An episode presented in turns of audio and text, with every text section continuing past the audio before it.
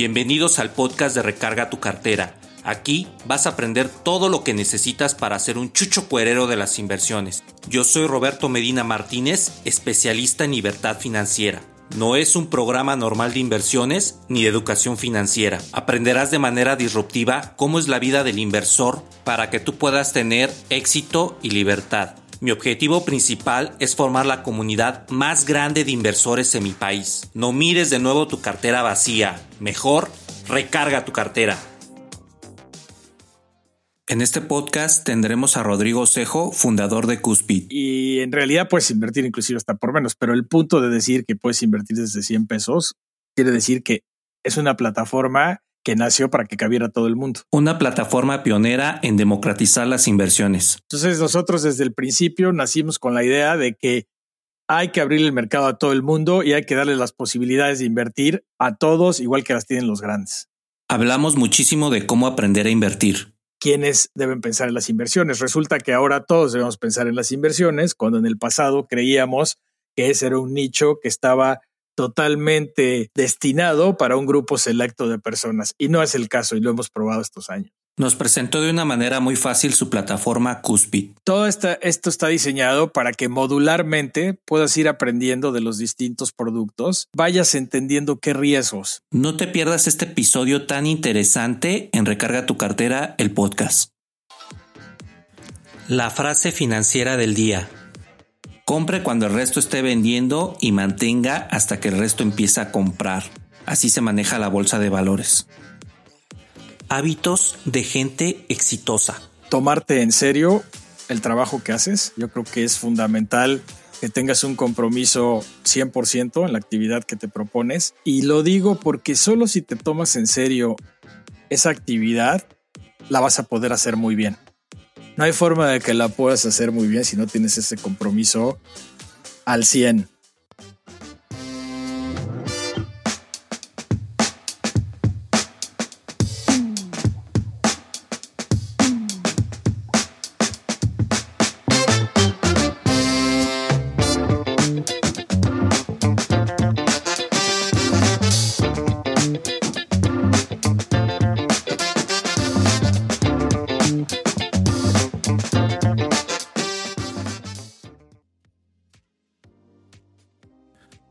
Chuchos de las inversiones. Bienvenidos a este podcast número 47 titulado Cuspid, una casa de bolsa tecnológica. Rodrigo Cejo tiene más de 20 años de experiencia en finanzas, emprendimiento e inversiones. Es el fundador de Cuspid, la primera casa de bolsa 100% en línea en México. También es el socio administrador de Avalancha Ventures, un fondo de inversión de empresas en etapas tempranas. Rodrigo Cejo estuvo al cargo del grupo del sector público e instituciones financieras ABN, AMRO, en México, posición que ocupó después de ser director de Administración y Finanzas de Sintra, la compañía tenedora de Aeroméxico y Mexicana, las dos aerolíneas mexicanas más grandes de ese momento. Del 94 al 99 ocupó puestos en Pemex. Por otro lado, Rodrigo es ingeniero industrial de la Universidad de las Américas Puebla y maestro en ciencias de investigación de operaciones en Stanford University. Pero antes, si nos estás escuchando de Apple Podcast, regálanos una review la cual nos ayuda bastante con el programa ponle cinco estrellitas, regálame tus comentarios, qué piensas del podcast, de qué quieres aprender a invertir, cuál es el tema que más te gustaría que nosotros pudiéramos hablar en este programa, todos los comentarios que nos puedas hacer llegar para mejorar día con día.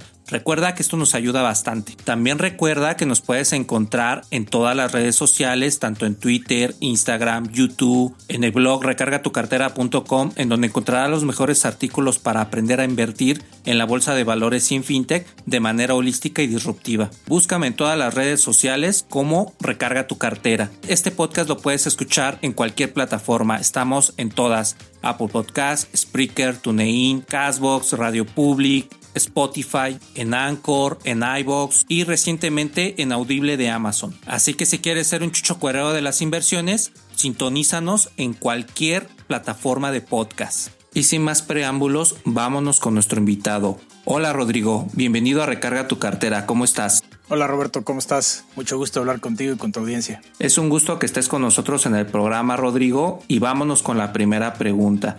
Cúspide es una empresa mexicana regulada por la CNBB, Comisión Nacional de Banca y de Valores, en la cual tú puedes invertir de manera disruptiva desde 100 pesos. Cuéntanos de este proyecto. Hace ya como una década nos dimos a la tarea de ver qué estaba pasando en inversiones vanguardistas en México y quién las estaba haciendo. Trabajaba yo en Nueva York en aquel momento y me di un recorrido por todas las casas de bolsa independientes para ver qué, qué nuevos productos estaban ofreciendo y hacia dónde se dirigían. Y me di cuenta que había muy poca gente pensando en el mundo digital y en nuevos productos. O sea, que todo el mundo estaba, digamos, en una zona de confort vendiendo los productos que había vendido tradicionalmente y que había poco apetito, interés o, imaginación para hacer otras cosas. Me preguntaba en ese momento si era, era tiempo de pensar en ofrecer alguna plataforma digital pudiera atraer un número mucho más grande de inversionistas, porque viendo las estadísticas, pues había muy pocos inversionistas en México, todavía los hay. Y explorando también al mismo tiempo cuáles eran los requisitos de la regulación. Esto viene antes de que se genere toda la ola fintech. Y viendo todas las consideraciones, digamos, legales, jurídicas, etcétera, nos dimos cuenta de que si bien era un proyecto ambicioso, porque todo lo que está en un ambiente regulado es muy ambicioso y requiere de mucho, mucho trabajo y disciplina y controles. Por otro lado, pues se veía muy alentador el que eh, lo que ya había en regulación, básicamente daba un espacio para poder hacer una solución 100% digital. Y a raíz de eso eh, nos dimos a la tarea de, buscar un grupo de accionistas mexicano que se quisiera sumar al proyecto y que creyera que era un buen momento para darle con el uso de la tecnología el acceso a un número mucho más importante de mexicanos al mundo de la inversión. Y de ahí realmente nace todo el principio de por qué queremos hacer algo en el mundo de las inversiones para todos. Cuspid es una plataforma que se ha caracterizado por hacer esas pequeñas inversiones. Sin embargo, la pregunta es, ¿así nació desde que se fundó hace 10 años? Cuando nacimos nosotros, creo que la cuenta que podías abrir en una casa de bolsa mínimo era, no sé si un millón de pesos, ¿no? O te daban una con servicios reducidos con 100 mil o algo así. Entonces había como dos tipos de clientes, los ricos y los más ricos, ¿no? Y nosotros desde el día cero empezamos con 100 pesos. ¿Estás dejando el ser libre para mañana cuando lo puedes hacer ahora mismo?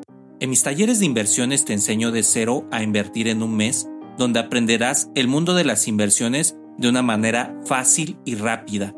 Comparto contigo todo el conocimiento adquirido en 5 años de inversor, para que tú no pierdas tu dinero y empieces a moverte rápido en el mundo de las inversiones. Ya no procrastines más, acércate a los talleres de recarga tu cartera. y en realidad puedes invertir inclusive hasta por menos, pero el punto de decir que puedes invertir desde 100 pesos quiere decir que es una plataforma que nació para que cabiera todo el mundo. Que el tema de invertir no debiera ser una preocupación de aquel que tiene un patrimonio muy elevado, sino debería ser una preocupación de todos. A todos nos interesa invertir porque eventualmente eso se verá reflejado en una mejora en nuestra calidad de vida.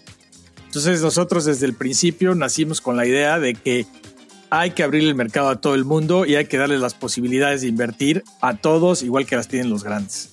Es una excelente historia, Rodrigo. ¿Y cómo fue la reacción de los inversionistas cuando empezaron a visualizar que se bajaba la barra, en este caso de 100 mil pesos o de un millón de pesos a 100 pesos con esta empresa tan disruptiva en la cuestión de inversiones? ¿Qué comentaron? deja a los inversionistas, te diría yo del público en general, porque la mayor parte de ese público pues no había invertido en ningún lado, ¿verdad? Con esas limitantes. Entonces el público en general, lo primero pues siempre es un tema de incredulidad, ¿no? De cómo es posible que se pueda hacer esto. Y pues claramente la respuesta que nosotros dimos a eso fue pues utilizando tecnología de una forma muy distinta como se viene utilizando y buscando que toda la operación de la casa de bolsa se haga de manera tecnológica online. Eso pues, obviamente a nosotros nos baja de manera significativa los costos de operación. ¿no? no tenemos costos fijos que son tan elevados como los puede tener una gestión tradicional patrimonial que además tiene muchos individuos que se encargan de, asesorar a la gente, ¿no? Entonces, esa incredulidad una vez que la vas resolviendo, pues también te genera otras dudas porque pues en realidad estás yendo a un mercado nuevo donde no ha ido nadie, o sea, la mayor parte de nuestros clientes es gente que en el pasado no había invertido en nada. Entonces su primera experiencia de inversión realmente nace con nosotros. Siempre hay un tema eh, en particular en México y por eso es muy valioso el tema de contar con una entidad eh, regulada por las autoridades financieras de la confianza, ¿no? ¿Es serio o no es serio? ¿Es verdad o no es verdad lo que te están ofreciendo? estas empresas. Y pues nuestro caso, precisamente por eso nos fuimos por estar en un mercado regulado y contar con los permisos de las autoridades mexicanas para poder operar una casa de bolsa. Entonces, para eso era una condición muy importante porque sabíamos que eso disipa preocupaciones de cuáles pueden ser las dudas o no respecto a la, la plataforma. Entonces, con ese paso, la verdad es que pues vas quitando todas las barreras digamos, mentales que nos vamos autoimponiendo los usuarios. Y pues la gente empieza a conocer la plataforma. Y siempre hay una capa de personas que la adoptan en etapa temprana, que les gusta ver qué hay nuevo, qué cosas pueden hacer para mejorar su productividad, mejorar sus inversiones, su patrimonio, su vida en general. Y hay otros que vemos que a lo mejor vemos qué pasa con esa primera capa y después nos sumamos si vemos que el producto funciona. Y pues eso es lo que hemos estado haciendo en los ocho años de vida que llevamos en el público, frente al público inversionista, que es eh, asegurar que tenemos un producto de calidad, asegurar que tenemos un producto que agrega funcionalidades, que evoluciona, que todo el tiempo está preocupado por lo que le preocupa a nuestros clientes y al mismo tiempo darle a un inversionista de menudeo las mismas oportunidades de invertir en los mercados donde invierten los capitales más importantes del país. Y esa capacidad de poner el terreno de juego al mismo nivel nos parece que pues, es, es, extraordinaria y en realidad es un cambio importante. Quienes deben pensar en las inversiones? Resulta que ahora todos debemos pensar en las inversiones, cuando en el pasado creíamos que ese era un nicho que estaba totalmente destinado para un grupo selecto de personas. Y no es el caso y lo hemos probado estos años. Entonces si colocamos la palabra en Google democratizar las inversiones aparece inmediatamente el escudo de Cuspid. Y te lo comento porque la pregunta es esta plataforma es la que vino a colocar esa barra tan baja para empezar a invertir o aclaro más bien para que puedas aperturar tu cuenta y con ello empezar a invertir en lo que tú quieras en acciones, en ETFs, en fibras, en todo el canal de derivados como el petróleo, el maíz, el chocolate, bueno, en este caso es la cocoa del chocolate. Cuéntame cómo tomó tu competencia esta parte de que empezaras a democratizar las inversiones con tu plataforma hace 10 años. Porque había, o sea, definitivo, había algunas ofertas por ahí digitales, pero en nuestra opinión no estaban destinadas para la mayor parte de la gente, por un lado, y por otro lado no lo hacían fácil o no eran completas. Y nosotros lo que trajimos eso, es eso, o sea, sí es para todos, pero además es la forma más fácil de invertir. ¿no? O sea, tenía esos dos componentes y es un componente que para nosotros hasta la fecha es un componente en el que trabajamos todo el tiempo para asegurar que seamos la más fácil de invertir hoy y todo el tiempo. Entonces hay un esfuerzo importante del equipo de Cuspid de trabajar de manera constante en asegurar que siempre estamos tratando de facilitar las cosas para la clientela, que es una condición fundamental para nosotros. Una pregunta que nos hizo la audiencia, Rodrigo, ¿cuál es el número de usuarios y la capitalización que tiene actualmente la plataforma? Mira, usuarios que usuarios que utilizan la plataforma inclusive solo para aprender y no para otra cosa, tenemos alrededor de un cuarto de millón, de los cuales como el 20% son clientes. O sea, no solo usan la plataforma y aprenden y hacen inversiones virtuales, como sabes, pero igual vale la pena comentárselo a tu audiencia. Cuando tú arrancas solamente te registras con tu número, un nombre de usuario y un correo y con eso ya tienes el acceso a todo el funcionamiento de la plataforma y te damos en un simulador un millón de pesos virtuales para que puedas probar, aprender, hacer cosas y enterarte cómo funciona y una vez que estés familiarizado o familiarizada con la plataforma, puedas pasar a la acción y puedas abrir una cuenta y una vez que lo haces, como ya aprendiste del proceso y ya estuviste practicando, esa transición es extraordinariamente suave, porque no hay nada diferente. Construimos el simulador de manera prácticamente igual al, al mundo real. Entonces ese paso de simulación a mundo real la verdad es extraordinariamente suave y no te genera ninguna fricción. Entonces, ya desde ese, desde ese inicio estás teniendo una transición de aprendizaje muy sencilla. Entonces, ese, ese cambio, más o menos el 20% lo acaba haciendo. Entonces, estás hablando de que tenemos alrededor de 50 mil clientes con Cuspit hoy en día. Muchísimas gracias, Rodrigo. Y con respecto a la plataforma, ¿qué nos puedes platicar en la parte de la enseñanza? ¿Cómo podrías desarrollar a una persona que está totalmente en ceros? Si tú vas y te metes directamente a Cuspid, ¿qué vamos a encontrar con respecto a la educación? Hay canales de aprendizaje, hay un módulos en donde tú puedes empezar a tener conceptos financieros, conceptos del mercado de valores, hay información con respecto a lo que son los derivados, por ejemplo, lo que es un ETF, lo que es una fibra, ¿qué podemos encontrar como tal en la plataforma que sea atractivo para las personas que nos están escuchando. Bueno, tenemos evidentemente de llevarlos por el mundo de las inversiones, pero además tenemos en particular un camino bien definido de aprendizaje. Siempre desde que nacimos creímos que nos preferíamos tener clientes informados que clientes desinformados. Y entonces parte medular del, ADN de Cuspid definitivamente es el atar el aprendizaje con la inversión. Lo que hicimos es dividimos el mercado en varios módulos, alrededor de 10, y esos módulos te enseñan sobre un tema en particular. Por ejemplo, te enseñan sobre qué es la deuda de gobierno, te enseñan sobre qué son los fondos de deuda, sobre qué son los fondos de acciones, te enseñan qué es un ETF, las acciones nacionales, el mercado internacional, varios temas más. Todo esto está diseñado para que modularmente puedas ir aprendiendo de los distintos productos y vayas entendiendo qué riesgos implica cada uno de ellos. En el mundo de las inversiones, las dos variables fundamentales son qué riesgo quiero tomar y la consecuencia de ese riesgo va a ser el rendimiento al que puedo aspirar. Nunca es garantizado, por supuesto, ¿no? Entre más bajo riesgo tomes, pues más garantizado el rendimiento, pero también más bajo. Y entre más riesgo tomes, vas a tener la aspiración de un mayor rendimiento, pero no necesariamente se cumplirá. Puede no pasar porque evidentemente tiene mucho más riesgo. Entonces cambia la probabilidad de ocurrencia entre más riesgo, pero también cambia el potencial de, ganancia. Y eso es bien importante porque cada uno de nosotros tenemos una perspectiva diferente del riesgo.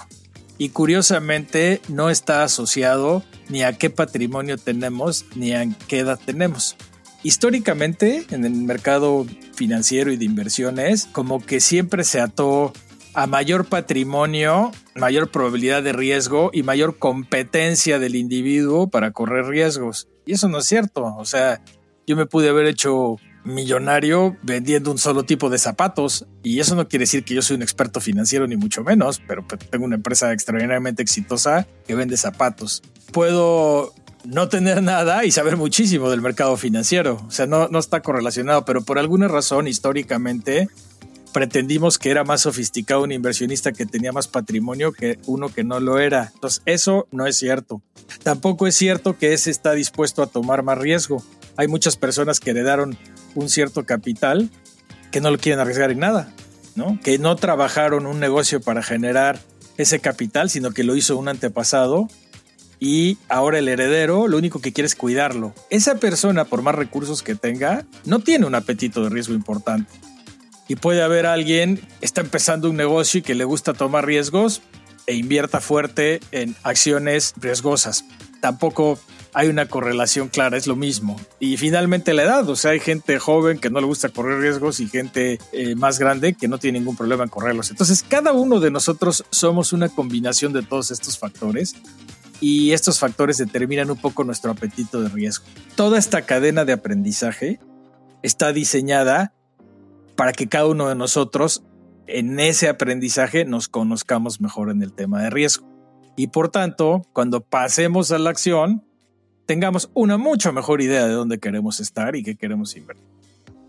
Muchísimas gracias Rodrigo. Otra pregunta que nos hizo la audiencia de Recarga tu cartera es con respecto a las comisiones y la pregunta va englobada en cómo está Cuspid con respecto a las comisiones con su competencia. Hablamos de GBM, hablamos de Bursanet, entre otras casas de bolsa que tenemos en México. ¿Son competitivos? ¿No son competitivos? ¿Qué han hecho para ser atractivos? Para los inversionistas que están metiendo su dinero como tal en la plataforma de Cuspid y si tienen algún proyecto futuro para disminuir estas comisiones como tal. Mira, las comisiones tenemos eh, toda una tabla de comisiones en la página y están abiertas inclusive para que las pueda ver la gente antes de meterse a la plataforma, ¿no? Porque pues, este, queremos que sea totalmente transparente y que la gente sepa cuánto cuestan las cosas. Entonces, por el uso de la tecnología de la plataforma, cobramos el punto 99% al año, ¿ok? Que es punto 99% de la, de la cantidad que tengas invertida y que nos permite pues, mantener toda la tecnología que estamos corriendo y además ir mejorándola en el tiempo, ¿no? Estar ofreciendo siempre un producto de calidad a nuestros clientes. En lo que se refiere a comisiones del mercado, los fondos no llevan comisiones distintas que las que carga el fondo origen. Nosotros lo que hacemos es vendemos fondos de muchas operadoras de fondos.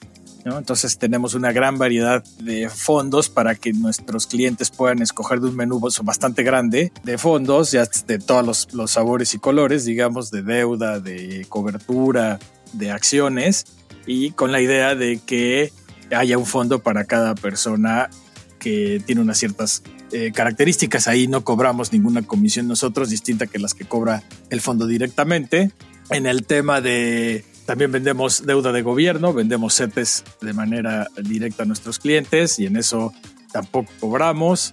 Y en el tema de compraventa de acciones cobramos 0.40% por, por operación. La verdad, si lo ves en, en términos monetarios, dado a nuestros inversionistas, implica un costo muy, muy bajo mantener todas estas, estas operaciones y operar en un mercado así con la regulación que tenemos cuesta recursos. Entonces no podemos pensar que tenemos que tener un ingreso para poder, para poder sobrevivir, ¿verdad? ¿Qué estamos haciendo con respecto? De momento estamos en donde estamos relativamente cómodos. Creo que no podemos nada más perder de vista el tema de las comisiones, que son razonablemente competitivas. Es importante también ver qué servicios te ofrecen, qué, cuál es la calidad del producto, cuál es la calidad de la atención al cliente y todos esos valores nos parece que son relevantes en la toma de decisiones.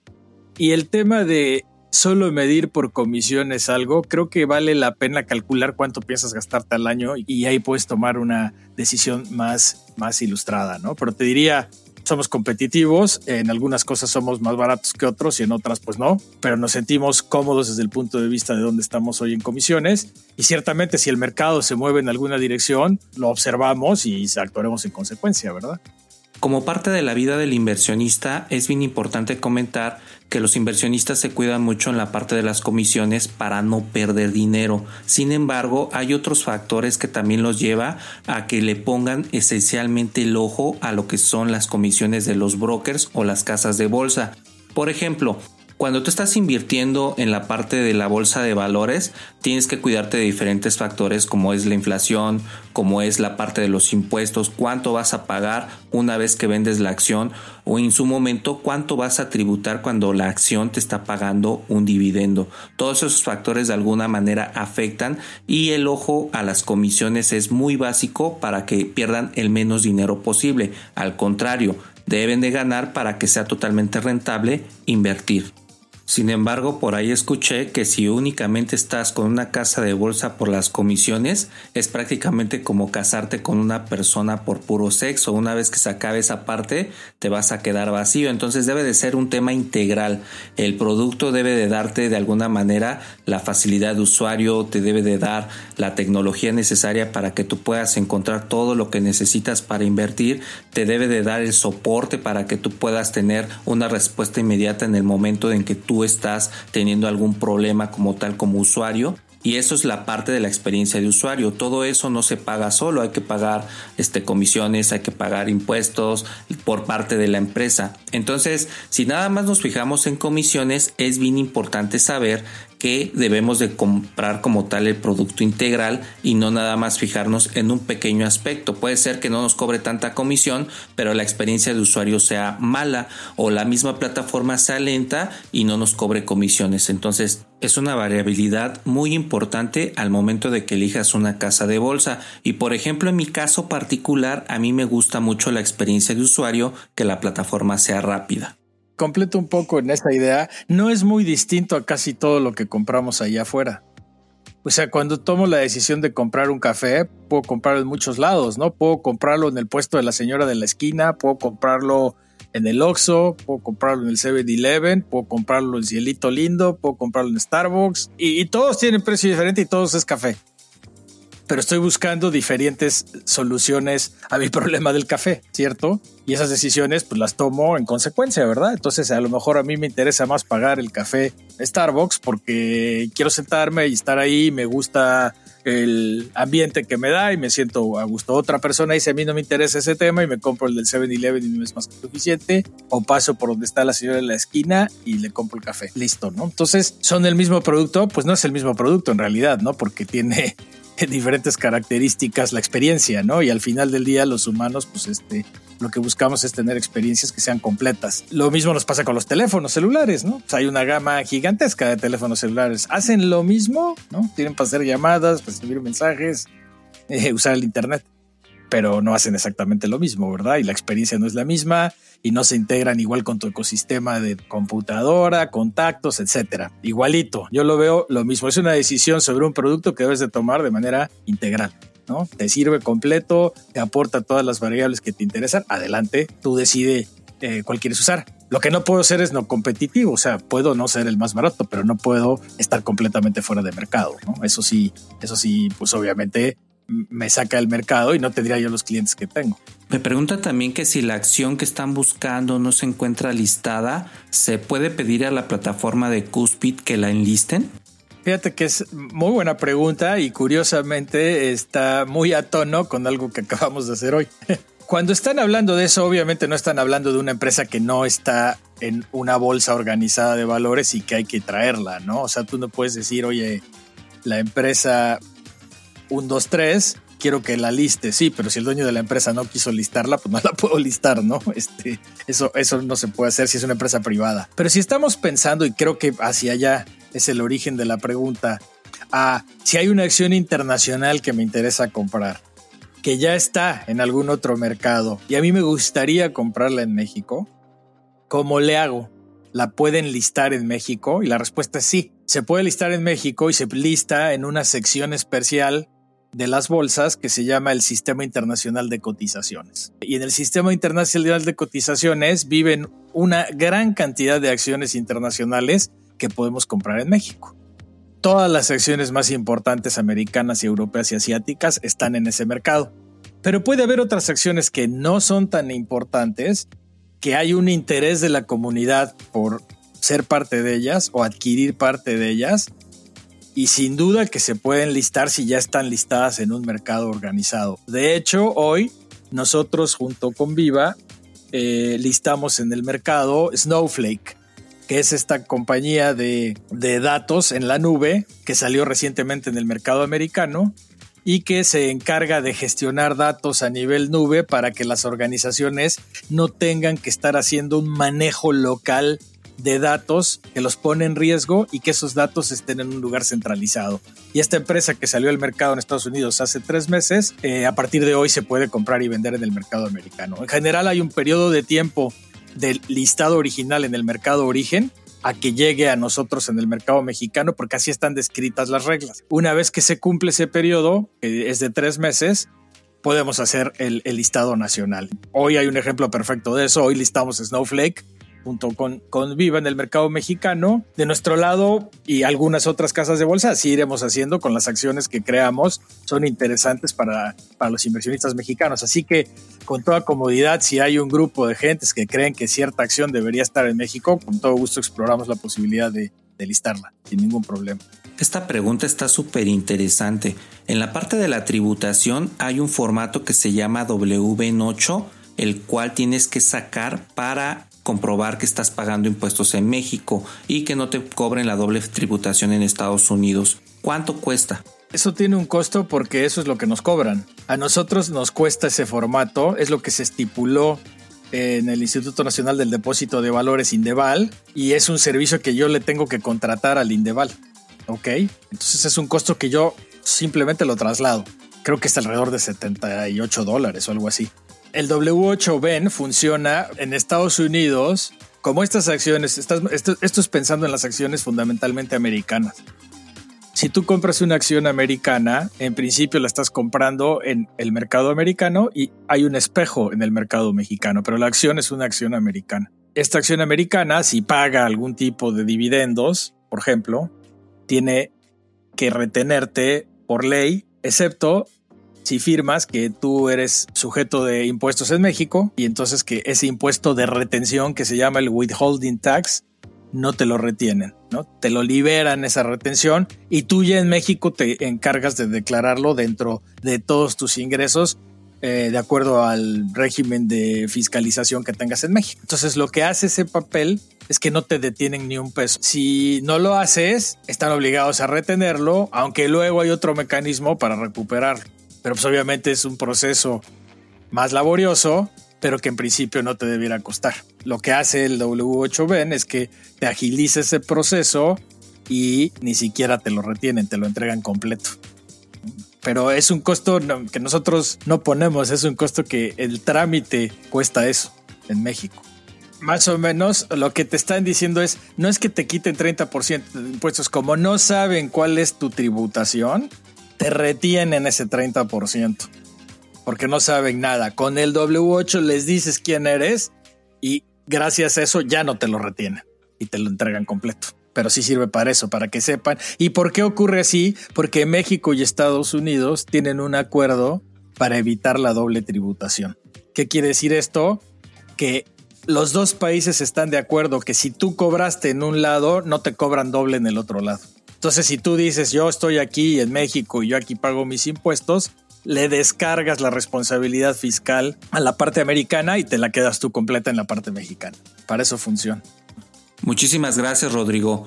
Otra pregunta que nos hicieron es ¿en qué invierte más la gente en la plataforma de Cuspi? Fíjate que hay una mezcla interesante, pero te diría que el 60% de nuestros clientes invierten en acciones, como el 35 en fondos y como el 5 en deuda de gobierno. O sea, hay una carga más hacia el lado de acciones, sin duda, pero también hay inversionistas en fondos. Y recordemos también que dentro de las acciones están los llamados ETFs, que son estos fondos que cotizan en bolsa. Se parecen mucho a los fondos, salvo que en lugar de que tengan solo un precio al día, están cotizando como si fueran una acción. Entonces todos esos caben dentro del cajón de acciones. Y hay ETFs que hacen muchas cosas, ¿no? Los que siguen el petróleo, los que siguen el oro, eh, los que siguen la deuda americana, los que siguen Brasil, China, lo que sea. También están contabilizados como acciones, pero en realidad forman parte también del mundo medio de los fondos. Entonces, es probable que una vez que movamos eso, estás hablando que más o menos la mitad y la mitad están entre acciones directas y entre fondos o vehículos que parecen fondos la otra mitad. Cuspid cuenta con cuentas para niños para que los niños menores a 18 años puedan empezar a invertir. No, no tenemos ningún sistema. Obviamente los menores de edad podrían entrar a, jugar con el simulador, pero como cuentas normales no, ni siquiera están contempladas hoy para empezar en la ley todavía. Solo están contempladas unas bancarias. Por supuesto que por el lado del simulador sí hay oportunidad de, de que puedan aprender, que creo que es más importante a que realmente tengan cuentas reales, ¿no? ¿Y qué les recomiendas a los nuevos inversionistas para empezar con el pie derecho? ¿Qué pasos deben de seguir? ¿Cómo tú crees o consideras que debe de ser este camino de aprendizaje para los modelos de inversión hacia los nuevos inversionistas? Primero hay que atreverse, ¿no? O sea, hay que meterse, abrir la cuenta y estar preparados para hacerlo. Ocurre muchas veces que no se hace. Entonces ese es como el paso número uno. Oye, me siento 20 minutos, resuelvo toda la apertura y abro una cuenta y estoy preparado. Ya que estoy preparado, la verdad es que con ese aprendizaje por el que vamos a navegar, que es digamos una primera capa de aprendizaje, para entender los conceptos importantes del mercado financiero, damos ese, ese pasito adicional de empezarle a entender a las cosas. Y como todo, hay gente que le interesa estar todo el tiempo invirtiendo y hay gente que sabe que tiene que invertir, pero que no necesariamente es una apasionada del mercado financiero. ¿no? Entonces hay diferentes variantes. Una de las variantes que tenemos es el robot de inversión Cuspid, RIC, que lo que hacemos eh, con el robot es, con una serie de preguntas, vamos descubriendo cuál es tu perfil de riesgo y llegamos finalmente, después de esa trayectoria de, de investigación, a una conclusión sobre cuál queremos que es el perfil de riesgo del, cliente que quiere invertir de manera automatizada. Y una vez que llegamos a esa conclusión, se la proponemos al cliente y el cliente ve qué le estamos proponiendo respecto a la inversión automatizada y puede variar con ciertos medidores que tenemos ahí si le pareció mucho, poco o quiere subir o bajar. Una vez que define eso, el robot se encarga de hacer inversiones de una manera muy eficiente para lograr ese perfil de riesgo en el tiempo. Y se va corrigiendo en el tiempo si se empieza a desviar. Entonces es bien interesante, o sea, tenemos una solución desde que un robot automáticamente gestiona las inversiones al nivel de riesgo que has definido, es el que estás cómoda con, con vivir. Y también tenemos aquellos que son extraordinariamente agresivos y operan 20 veces al día. Entonces, yo creo que lo primero es meterse, entender qué productos hay y tratar de identificar dónde vivo en el mundo de riesgo. Una vez que he identificado eso, el panorama empieza a ser mucho más claro respecto a qué productos sí puedo y quiero consumir y cuáles no. Y eso ya me va cerrando la toma de decisiones. Y conforme voy cerrando esa toma de decisiones, entonces un buen principio es empezar con cosas de bajo riesgo o empezar también con cosas que reflejan el mercado. Por ejemplo, si te metes a un ETF, que es estos fondos cotizados en bolsa, que sigue a todo el mercado, pues en realidad no estás tomando una decisión de inversión en una sola acción en particular, que puede ser muy riesgoso y es poner los huevos en la misma canasta. Si estoy comprando todo el mercado, pues la verdad es que le estoy apostando más a la economía eh, de China o de Japón o del país que yo quiera o de la zona geográfica que yo quiera. Si quiero nada más que me vaya como creo que les va a ir a todas las acciones de esos países. Entonces ahí ya estoy diversificando y yo creo que a menos que seas alguien con mucho apetito de riesgo, la mayor parte de la gente yo creo que debería de pensar en invertir en, agregados, ¿no? En, quiero todo el mercado americano, el sector tecnología, el sector energía e invertir más así que escoger en lo individual a menos que tengas una visión muy, muy este, potente, ¿no? De, ah, a ti lo que te interesa es tal empresa. Y a todos, pues luego nos acaban gustando empresas que reconocemos en, nuestro día a día, ¿no? También hay una parte importante de inversionistas que se, va, que se va por esas. Pero yo creo que lo primero es te metes, identificas tu nivel de riesgo. Una vez que tienes identificado el nivel de riesgo, vas cerrando el menú y una vez cerrado el menú, puedes empezar pensando en agregados, en estos fondos que cotizan en bolsa y que te representan grandes cosas, ¿no? Y así tu diversificación de riesgo es importante y no estás poniendo demasiado riesgo, sobre todo cuando estás empezando en el mundo de las inversiones. Conforme avances, podrás ir viendo el nivel de comodidad y si ese nivel de comodidad puede cambiar, y a lo mejor puedes pasar a más riesgo o te das cuenta que no quieres más riesgo también y no pasa nada, ¿no? Más o menos riesgo no es ni bueno ni malo, es simplemente cómo somos de diferentes todos los humanos. Está muy interesante el punto de vista que abordas del riesgo, dado que yo siempre me he quedado que dependía mucho de la parte de la edad. Si eres joven, tienes entre 20 y 25 años, la idea es de que te vayas con más riesgo porque así si te equivocas y llegas a perder dinero, tienes más años para recuperarte. Sin embargo, una persona que ya está entre sus 40, sus 50 años, el riesgo que empieza a tomar es poco porque tiene menos tiempo para recuperarse. Así es como se visualizaba con respecto a mi parte. Sin embargo, tu comentario viene a romper todo un paradigma porque sí tienes razón, fíjate que va más con la naturaleza del ser humano, no necesariamente tiene que ver con el tema de que adoptes riesgo dependiendo de tu edad, debe de haber muchísimos factores en los cuales eh, la persona adquiera o no adquiera riesgo. Puede ser que a lo mejor alguien no tenga miedo y diga vámonos todos los huevos a la misma canasta y empezamos a apostarle todo como a los caballos, ¿no? Y ya tenemos unos rendimientos súper agresivos. Pero como bien lo mencionaste, todo esto depende de la naturaleza de cada humano y de cada perfil de inversor. Otra pregunta que nos hicieron llegar, Rodrigo, es ¿en qué está trabajando Cuspid? ¿Cuáles son los proyectos futuros? ¿Qué les van a ofrecer a los usuarios como nuevos servicios? Nosotros todo el tiempo estamos trabajando en dos cosas, en fierros, el hardware y no paramos. O sea, la médula espinal de estas empresas tecnológicas y sin duda de la nuestra, por lo menos de la nuestra sí puedo, puedo hablar con, con seguridad de causa. Eh, la verdad es que el esfuerzo tecnológico es muy grande, pero también tiene la ventaja de que nos permite ir tomando decisiones todo el tiempo de mejoras, ¿no? Entonces mejoramos desde procesadores, servidores, eh, enlaces, todo el tiempo estamos preocupados con mejorar algo de nuestra infraestructura para hacerla siempre más robusta.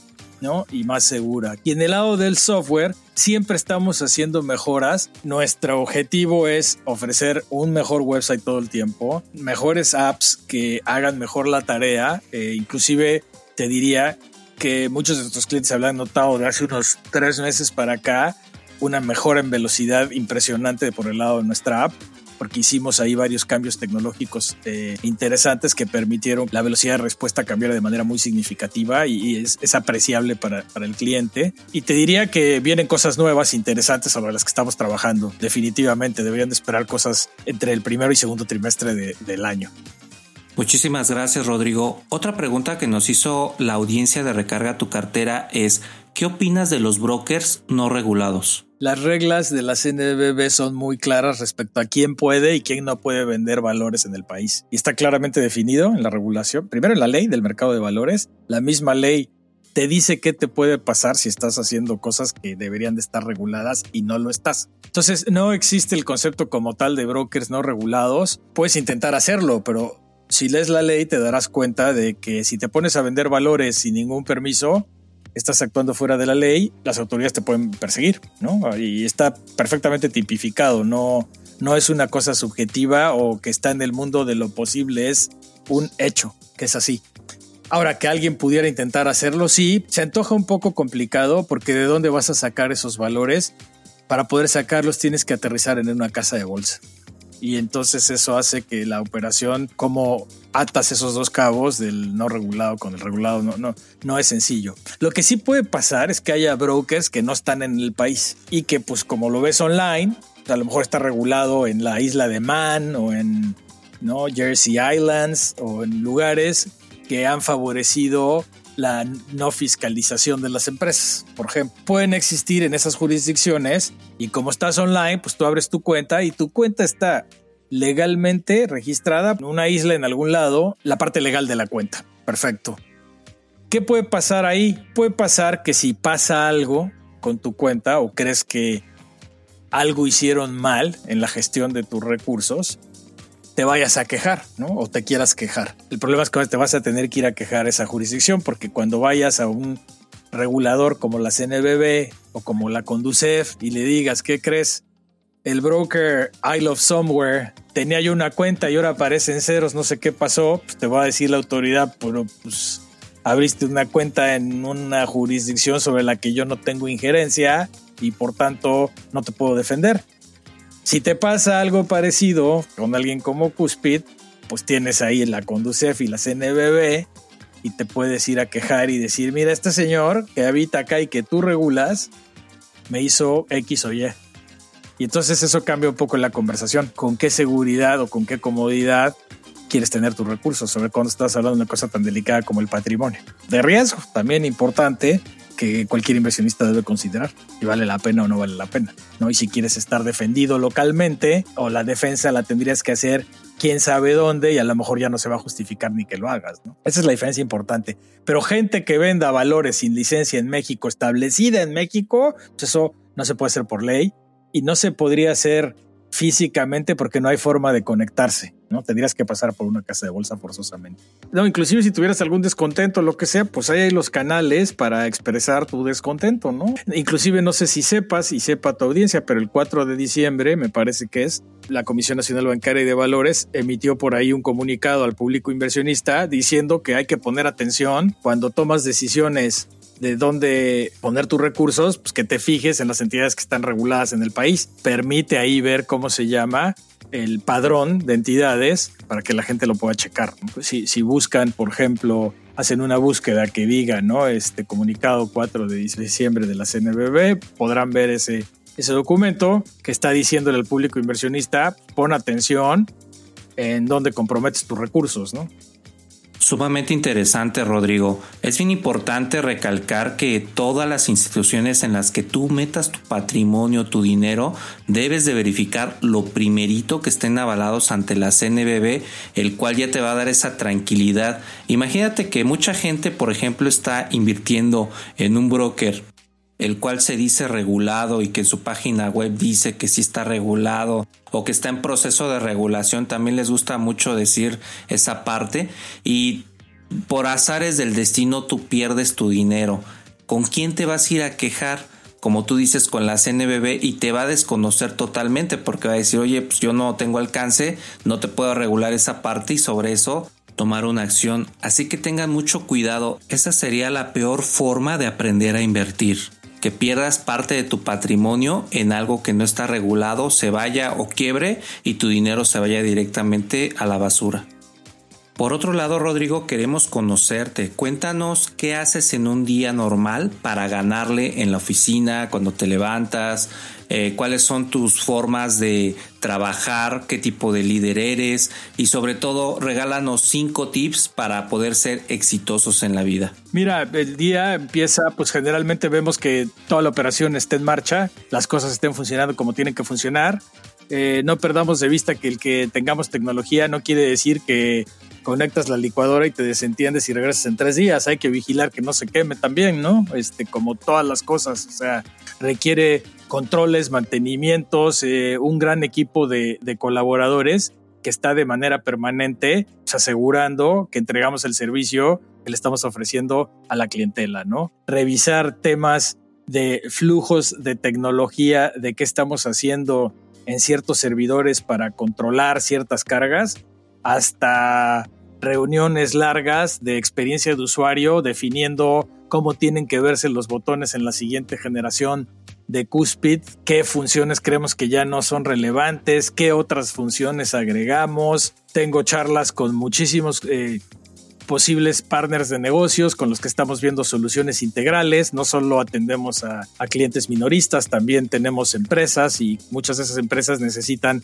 ciertas soluciones particulares que tenemos que estar eh, buscando resolver con, con ellos. Entonces también me involucro mucho en eso. Tengo, soy parte de FinTech México, ¿no? de, la, de la asociación que, agrupa a las a un grupo importante de empresas eh, fintech del país, entonces colaboro con ellos en varias actividades, participo en consejos de administración, obviamente tengo que, que gestionar el de Cuspid como fundador y presidente del consejo, tenemos que revisar qué pasa todos los días al cierre de la operación, no sé si me alcanza para cinco, pero yo te puedo decir, lo primero es si quieres... Eh, hacer algo, no importa lo que sea, no estoy diciendo que emprendas o que no, lo primero que yo creo que tienes que hacer es tomarte en serio el trabajo que haces. Yo creo que es fundamental que tengas un compromiso 100% en la actividad que te propones. Y lo digo porque solo si te tomas en serio esa actividad, la vas a poder hacer muy bien. No hay forma de que la puedas hacer muy bien si no tienes ese compromiso al 100. Lo segundo es tener una apertura a ideas de otros. Generalmente cuando tenemos una idea y sobre todo si estamos emprendiendo un negocio, creemos que la única idea que funciona es la nuestra. Y resulta que nuestra idea, pues igual ya la pensaron 10 más, O igual alguien me opina respecto a mi idea y no me gusta lo que opina porque me desvía de lo que yo creía.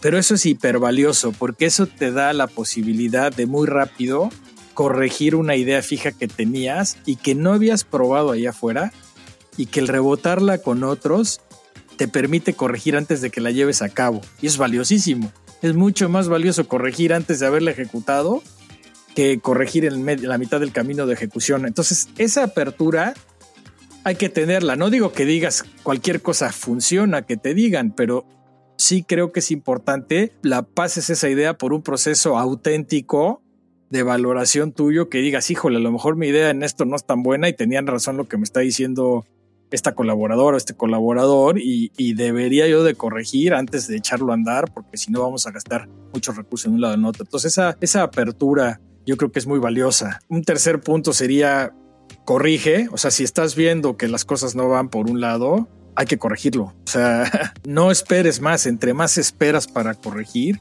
mucho más difícil de resolverlo, se vuelve mucho más grande la bola de nieve y es bien, bien difícil de parar. Un cuarto punto sería, tú no tienes todas las soluciones y si no te rodeas de un equipo y tú quieres hacer todo, jamás vas a lograr un negocio de escala.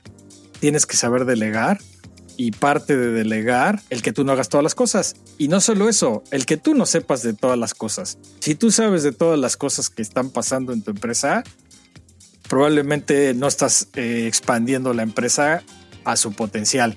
Porque aquí el chiste es rodearte de gente buena, tener equipos de trabajo de calidad que te permitan llevar la empresa a otro nivel. ¿Por qué? Porque aportan cosas que tú no sabes hacer. y el chiste es saber reconocer eso. Y yo te diría que el quinto punto probablemente sea ten pasión en lo que haces. O sea, la pasión es fundamental. La pasión se huele. Es, el estilo de management se huele en la pasión. Quizá el estilo de management menos te puedo decir yo, pero pues soy alguien muy enfocado a resultados, muy enfocado a hacer las cosas con excelencia, pero lo más importante es que la gente vea que haces lo mismo tú, ¿no? Y que así lo intentas, no nomás que lo dices. Entonces, eso solo lo puedes mostrar cuando eres emprendedor con mucha pasión en lo que haces, ¿no? Un compromiso, como decía al principio, 100%, pero que se demuestre que no solo lo dices, sino que también lo vives. Si esas cinco actividades te las propones en tu día a día, seguramente vas a lograr cosas interesantes. Muchísimas gracias por tus comentarios, Rodrigo. Información de muchísimo valor. De verdad te agradezco que te hayas tomado el tiempo para estar con nosotros. ¿Algún último comentario que quieras expresar a la audiencia de Recarga tu cartera? Que en este mundo las inversiones que se atrevan, ¿no? Que la audiencia se atreva, que abra una cuenta, ¿no? Idealmente con nosotros en www.cuspid.com. Vea lo sencillo que puede ser tener una inversión en el mundo de las inversiones, ¿no? O sea que realmente es muy fácil empezarse a empapar de estas cosas y todos necesitamos tomarnos en serio las inversiones. O sea, no puede costarnos tanto trabajo el generar un patrimonio para que después no le pongamos atención. Hay que seguirlo cuidando después de generado. Eh, y entonces los invito a que se vuelvan inversionistas, tengan lo que tengan, no importa, por un lado, y por otro, pues no me queda más que agradecerles a la audiencia y a ti que se hayan tomado la molestia de oírnos. Estuvo con nosotros Rodrigo Cejo, fundador de Cuspid, una plataforma pionera en democratizar las inversiones en México avalada por la CNBB, la Comisión Nacional Bancaria y de Valores, y una excelente plataforma en donde te puedes entrenar para aprender todo lo que necesitas de renta variable, renta fija, ETFs, fibras, todos los instrumentos para que tú puedas empezar a invertir. Una empresa totalmente disruptiva Espero que esta información te haya sido de valor, así como lo fue para mí.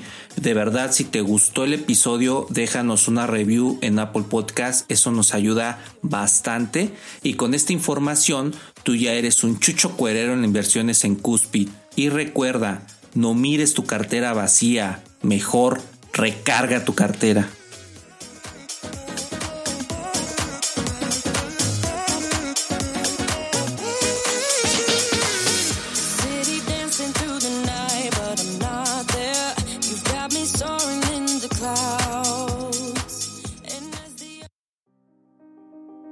Quieres ser un chucho cuerero de las inversiones, compra mi último libro Recarga tu cartera, en donde te doy los pilares para que tú puedas tener unas inversiones sanas. Pilar número uno, los ingresos pasivos son aquellos que generas de los ingresos activos y te dan dinero mes a mes sin que tengas que hacer nada. Pilar número 2. Cuando los ingresos pasivos superan tus ingresos activos, es decir, lo que estás gastando en tu trabajo, tienes libertad financiera. Pilar número 3. La libertad financiera se alcanza con el nivel de vida que tú te sientas cómodo desde 10 mil pesos al mes. No importa la cantidad, es la calidad de vida que tú escojas. Pilar número 4. Cuando ganes mucho dinero, no lo gastes en cosas innecesarias. Te tienes que formar financieramente para que hagas ingresos pasivos. Pilar número 5 las inversiones son un medio para generar ingresos pasivos y que tengas una segunda fuente de ingreso. Pilar número 6. Cuando tengas un negocio, educa a tus empleados para que se vayan a poner más negocios. Con ello fomentamos la economía de nuestro país. Pilar número 7. Regala este libro a tus hijos para que aprendan el valor de estar libre de deuda con su negocio, con sus finanzas personales. Pilar número 8. Toda deuda es mala. No es verdad que hay deuda buena y deuda mala. Pilar número 9. Negocio con deuda se torna a no poder sostenerla y cerrar en cualquier momento. Y el décimo pilar, el tener las finanzas personales sanas, te llevará a no requerir deuda y obtener ingresos pasivos, lo cual paulatinamente te dará libertad financiera y podrás en marcha lo que es el recargar tu cartera. Compra mi libro de venta en Amazon.